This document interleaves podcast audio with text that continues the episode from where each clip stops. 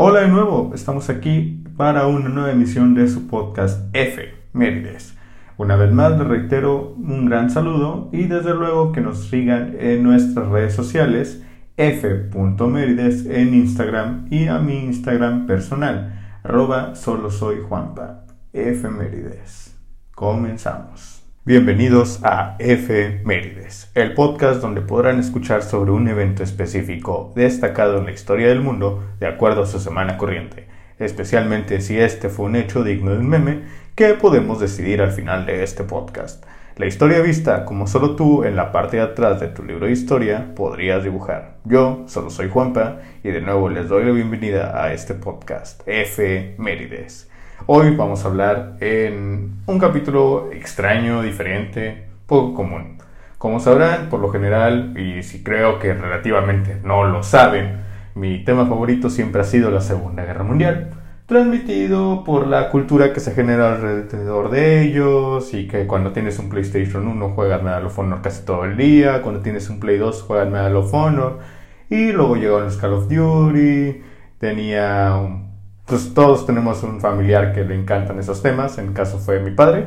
Y pues vamos a hablar de este tema, la Segunda Guerra Mundial, especialmente porque en esta semana de junio se rememora el día de 6 de junio exactamente, como el día de la historia, realmente fue el 6 de junio de 1944, el día del desembarco de Normandía, que para la postre fue el inicio del triunfo de los aliados en este, en este conflicto bélico.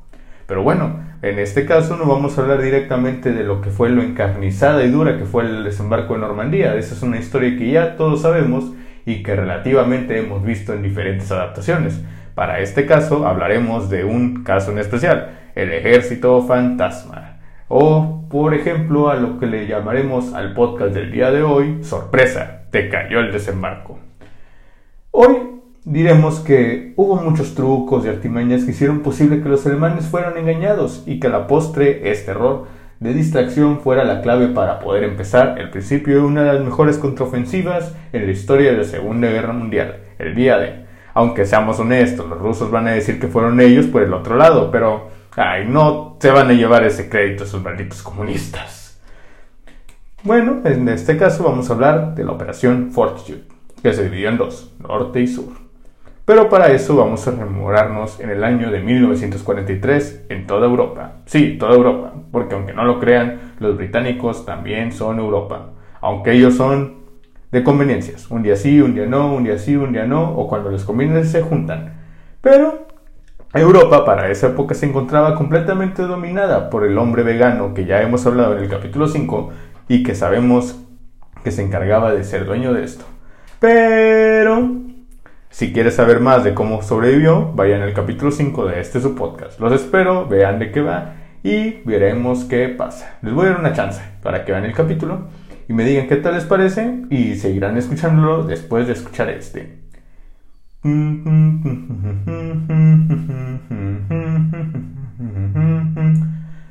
Efemérides, el único podcast con un comercial de sus podcasts dentro del podcast. Si tú quieres anunciarte, síguenos en nuestras redes sociales f.merides en Instagram. Tan tan. Seguido de este comercial volveremos a nuestra programación habitual. Bueno, después del comercial en el que ustedes me prometieron escuchar el capítulo 5 porque más vale que lo hagan, hablaremos de cómo Hitler y sus chicos de básicas y ropa Hugo Boss tenían dominado al resto de Europa. Inglaterra, que como siempre era el niño bueno del colegio, decía que él no era dominado y sometido por ellos. Claro, cuando tienes el canal de la Mancha que te está protegiendo y un montón de mar, eres como el niño que está arriba de un escalón y dice que no lo alcanzan o que es el consentido del perfecto. Pero bueno, Inglaterra era el último bastión aliado, no tenía idea de qué hacer, y solo era el único europeo junto con los rusos del cual no se iban a aliar obviamente, porque pues cuando eres el niño bueno del colegio, no te vas a juntar con el niño bueno, pero rudo del colegio, pero si te llega a defender es bueno, pero nunca le vas a agradecer. En este caso eran los británicos y los rusos. Entonces el niño bien tenía que voltear a buscar con quién se tenía que juntar. Él de su lado tenía los nada despreciables pero incómodos hooligans irlandeses y los rebeldes escoceses. Y su otro amigo nerd, los irlandeses del norte. Que seamos honestos, por Dios. Todos sabemos que si Europa fuera una escuela, los británicos serían los nerds, los niños bien, los fifís, que todo es un chiste mexicano.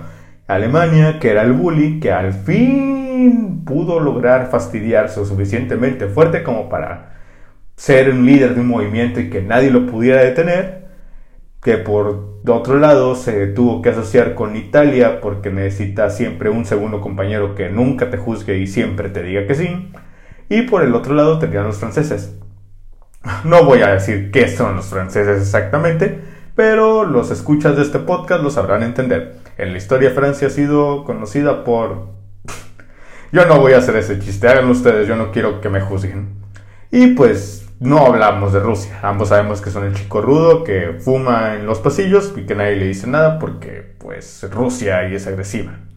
Mientras tanto, y como espacio de paréntesis, podemos decir que pues, España y Portugal son como los aislados con su propio dialecto ñoño y que se juntan en un rincón a jugar calabozos y dragones o hablar de fútbol y otras ese tipo de cosas. Mientras que los finlandeses y los islandeses son los chicos casi albinos que te miran con cara de miedo, pero que sabes que no te dan nada. Pero es mejor tenerlos lejitos. Volviendo a la historia, nuestros amigos británicos optaron por ser algo listillos y en esta historia de los colegios de los continentes decidieron irse de intercambio a América para recibir ayuda de parte de sus amigos norteamericanos y de los canadienses. Pero seamos honestos, o sea, si vamos que Inglaterra decidió optar por hacer un intercambio, pues si le pides un favor a los americanos es como irte con los rusos América, de América. Y pues los canadienses son el típico amigo al que le debes un favor, pero no sabes cuándo se lo vas a pagar y nunca le pagas nada y nunca le ayudas nada, pero cuando llega y te pide una oportunidad, no hayas cómo pagarle y solo la sientes con la cabeza y lo haces. En este caso, Canadá así se sentía de esta manera. Y fue así que se tomó la decisión de hacer una conferencia de Trident, y no, no hablo de los chicles, en Washington, D.C. El general estadounidense Dwight D. Eisenhower fue nombrado comandante del cuartel general supremo de la Fuerza Expedicionaria Aliada. Perdón, algo de tos. Mientras que el general británico Bernard Montgomery fue el comandante del vigésimo primer grupo de ejércitos que aglutinaba a todas las fuerzas terrestres que tomarían parte en la invasión, el lugar elegido fue la costa de la región francesa de Normandía. Esperen, esperen. Vamos a hacer esto. Los siguientes segundos van a tratar de ser representados de una manera graciosa por mí, hablando de cómo sería de cómo sería esto grabado en los documentales película que pasaban en los cines en esa época. Y no lo lo viví, sino que porque ciertamente fue Pearl Harbor, ¿no? ¿Vieron Pearl Harbor? O soy demasiado ya viejo para que yo haya visto esa película. Bueno, entonces tomaremos este cambio de voz repentino. Para eso usaré mi nada nada vieja y por supuesto confiable lata cambiadora de épocas. El lugar elegido fue la costa de la región francesa de Normandía, donde se seleccionaron cinco playas a las que se les dieron nombres clave. Utah y Omaha, que serían atacadas por los estadounidenses. Sword y Gold, objetivo de los británicos, y la playa Yun, lugar de desembarco de los canadienses. Regresamos. Sí, de Canadá no se nombró a nadie porque pues digamos que no podían tener un buen líder si sabes que tenías que pagarle un favor a los británicos, entonces tenías que ser comandado por un británico o por un americano. X, no importaba, solo querían sus hombres, sus unidades y su ejército. Entonces Canadá pues era como el amigo al que te ayuda en una tarea en equipo, pero pues no puede presentar nada porque soy tartamudo. Sí, yo soy el Canadá.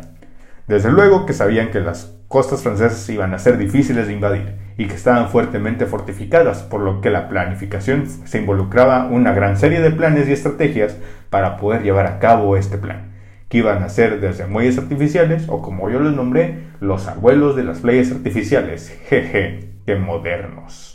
Vehículos superanfibios, spoiler, fracasaron, y las mejores labores de engaño. Y es ahí donde este podcast va a hablar directamente. Y mientras los tres aliados tenían una idea de cómo empezar su evento, los alemanes, por orden del Reich, aplicaron lo que un grupo regional mexicano diría en una de sus canciones. Reforzaron con tres candados y remacharon sus costas. y comenzaron la fortificación y empezaron unas labores de espionaje.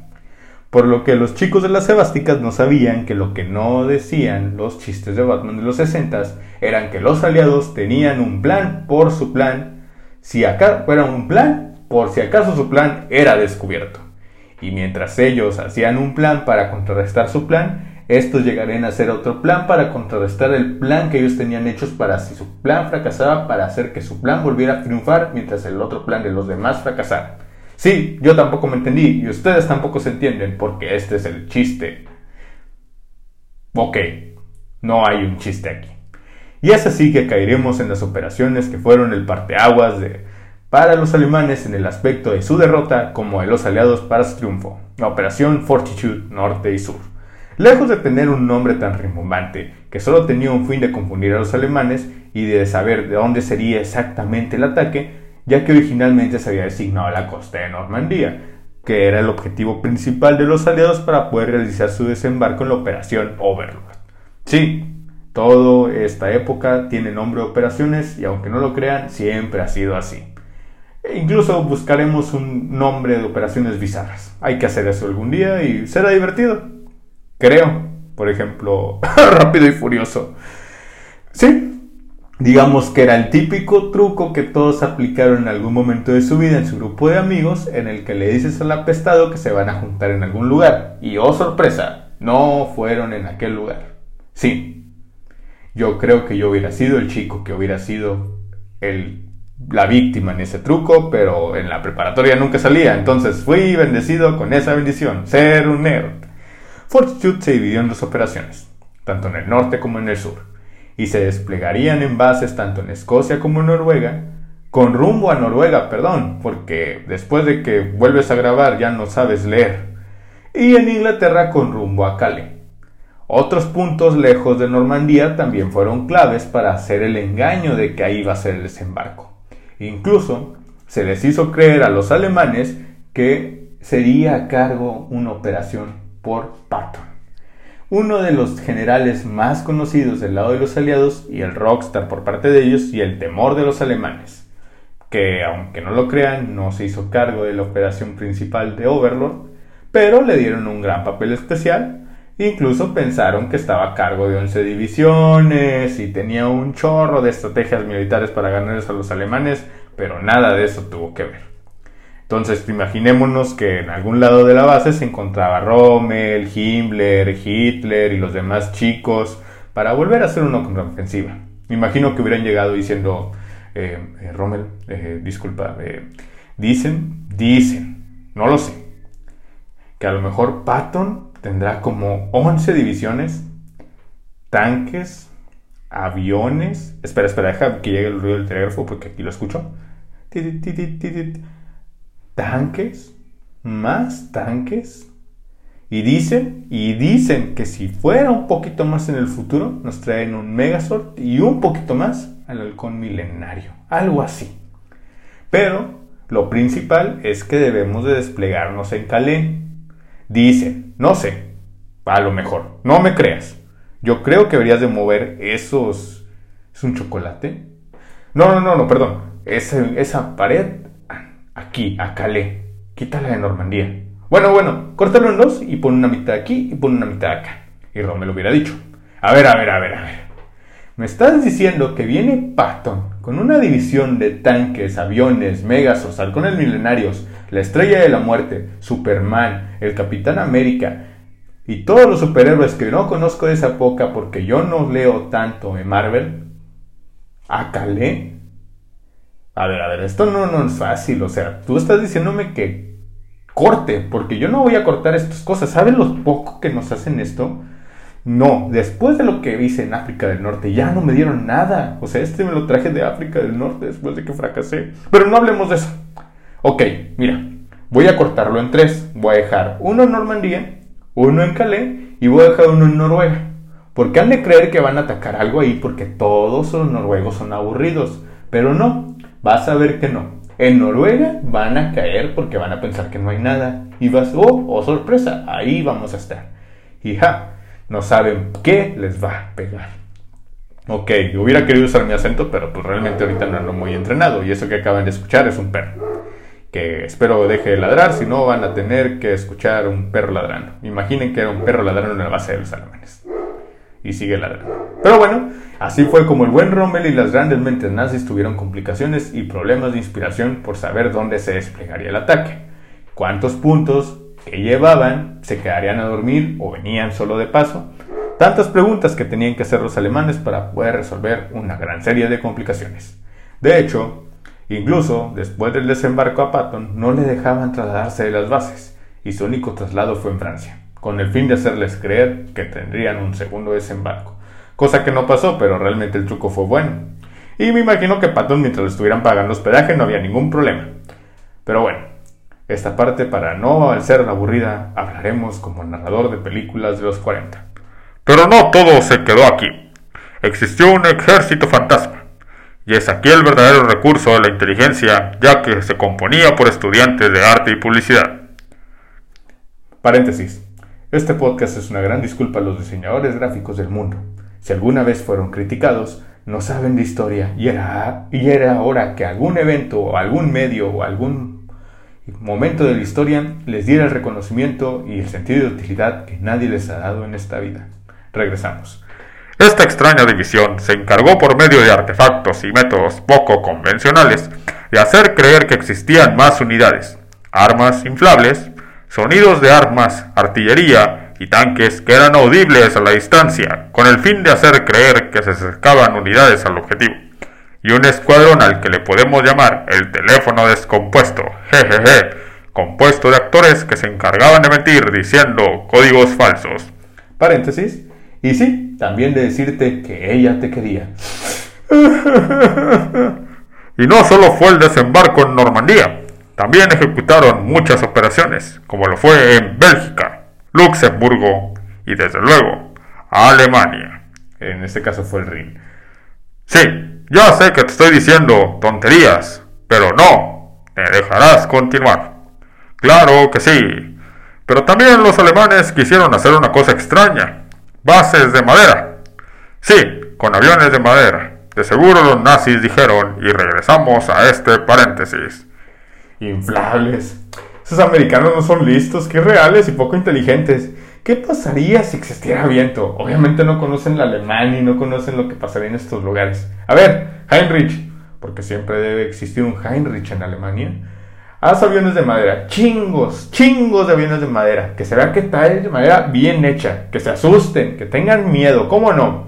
Y que digan, no manches, qué avión de madera. Bueno, no, es tan bueno que parece de madera, pero no es de madera, es un avión de verdad esos alemanes están de miedo.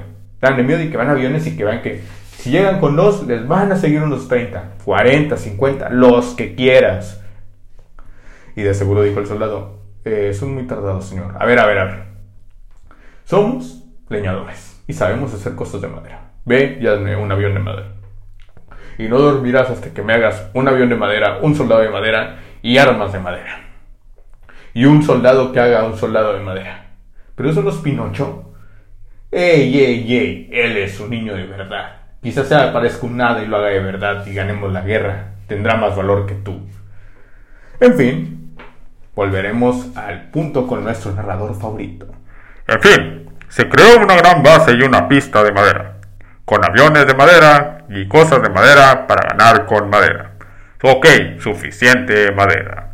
Pero los británicos, nada tontos, pasaron con dos casas y dejaron caer dos, abro comillas, bombas, cierro comillas, jejeje.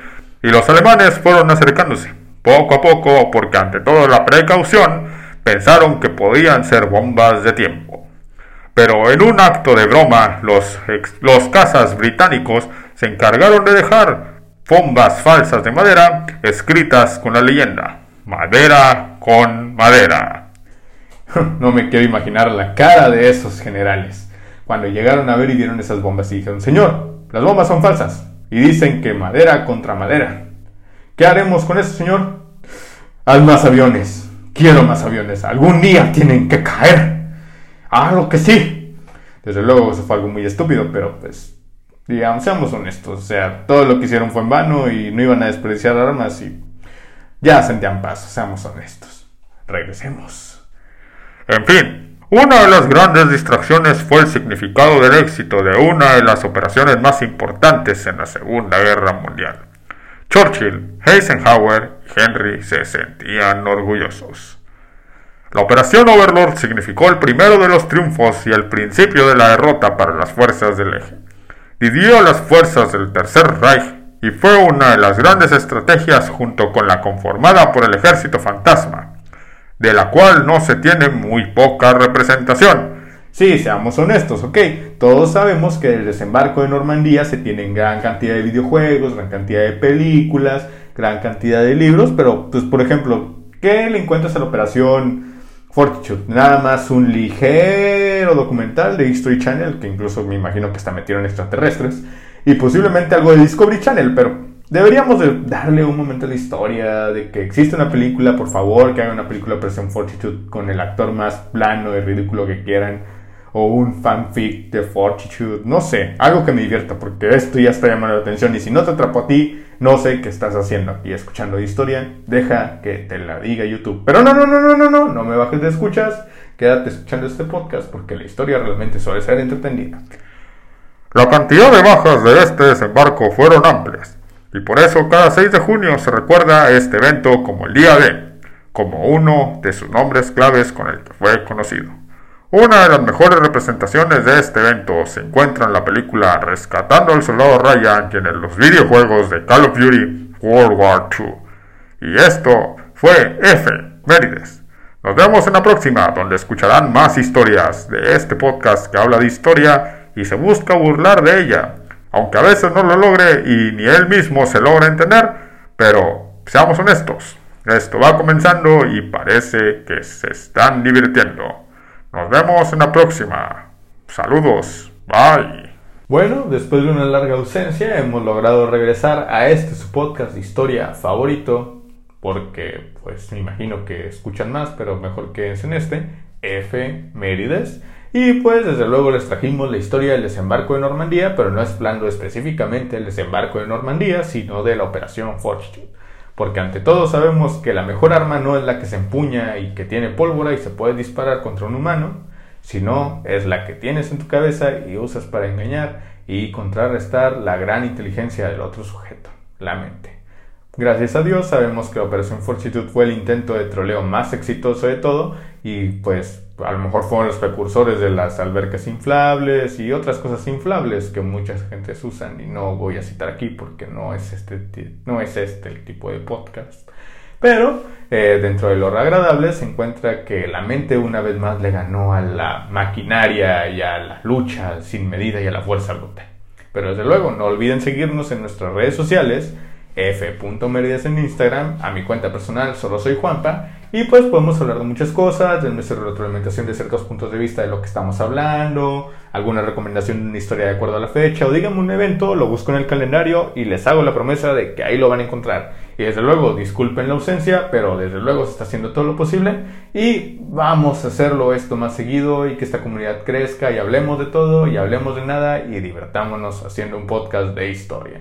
Esto fue F. Mérides y nos vemos la próxima. Bye.